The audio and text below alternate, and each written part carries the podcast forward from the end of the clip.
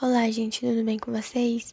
Aqui é a Karine e eu e minhas duas amigas, Ana Diele e Andriele, fizemos esse podcast aqui para vocês sobre o livro Reinações de Narizinho do Monteiro Lobato e vamos falar sobre o casamento de Narizinho. Espero que vocês gostem.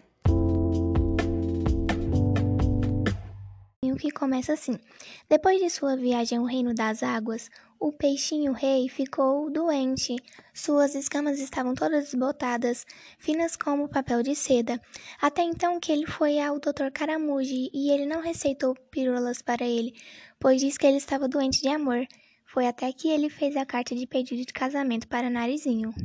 Depois da carta ser feita, ele mandou para os peixinhos entregar. Pedrinho a viu e foi correndo entregar para Narizinho.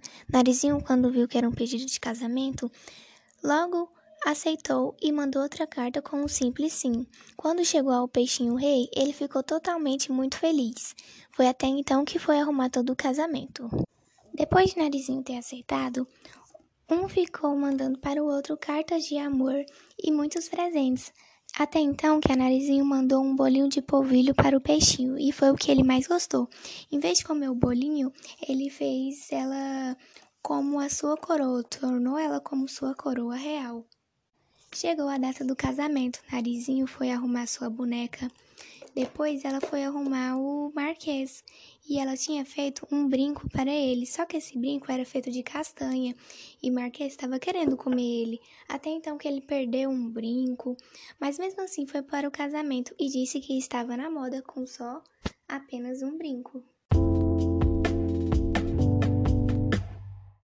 Narizinho e Emília foram até a casa de Dona Aranha para escolher seus figurinos. Logo após, elas foram escolher fazendas.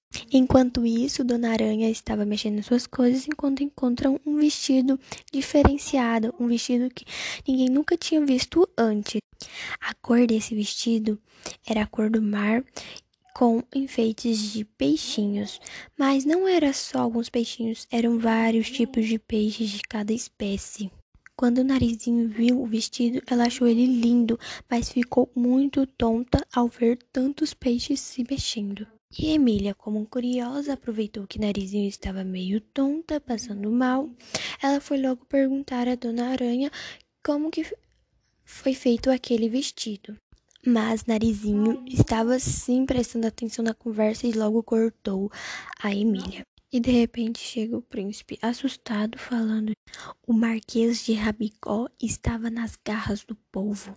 Emília também ficou assustada, falando que eles tinham que logo soltar ele, porque ela queria ver ele no casamento dela. E lá do outro lado, junto com Rabicó, mas só que escondidos, Pedrinho e Visconde aguardavam o resgate. Então o príncipe mandou o major colocar a tropa de elite em ação para ir buscá-los o mais rápido possível. E então os peixes elétricos salvaram eles e os levaram o mais rápido para o casamento. Assim, iniciando o casamento novamente. Estava tudo dando certo, mas quando chegou a hora da coroação do príncipe, eles perceberam que a coroa de rosquinha dele tinha sumido. Logo, príncipe ficou muito bravo, deixando todos apavorados porque ele queria a coroa naquele momento. E então Narizinho e seus amigos decidiram voltar para o sítio de Dona Benta, correndo para eles tentarem descobrir o que tinha acontecido. E foi lá que Emília contou que tinha visto o Rabicó comendo a coroa do príncipe.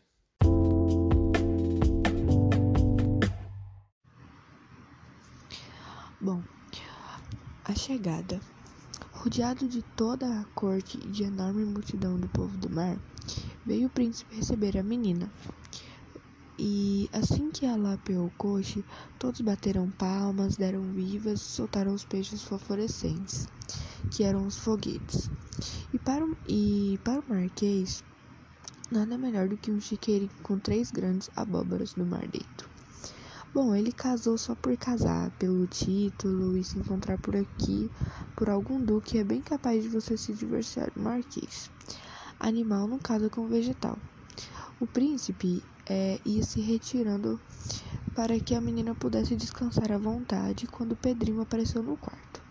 Prefiro dar um passeio pelo fundo do mar e Narizinho com certeza prefere tratar dos seus vestidos. Preciso chegar à casa de Dona Aranha Costureira para combinar com ela meu vestido de casamento e de cauda bem comprida para a marquesa. Bom, apuros do Marquês.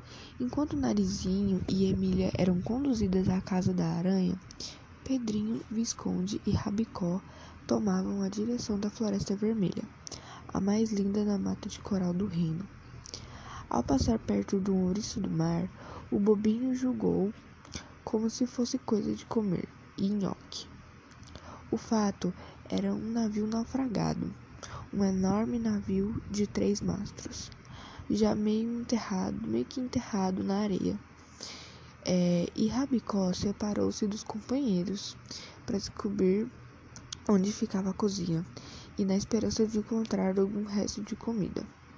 Vi, viram Rabicó ferrar o dente na tal raiz de mandioca e viram a raiz mover-se como uma cobra, enlear-se nele e arrastá-lo para o fundo de um camarote.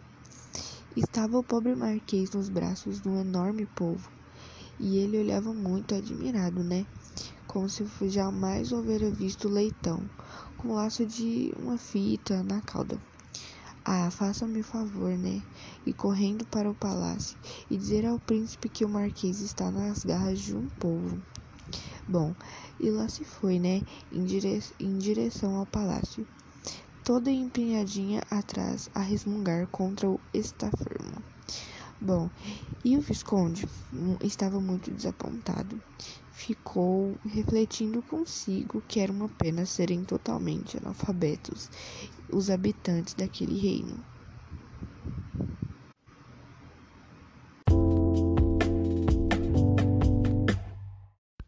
Espero que vocês tenham gostado e é isso.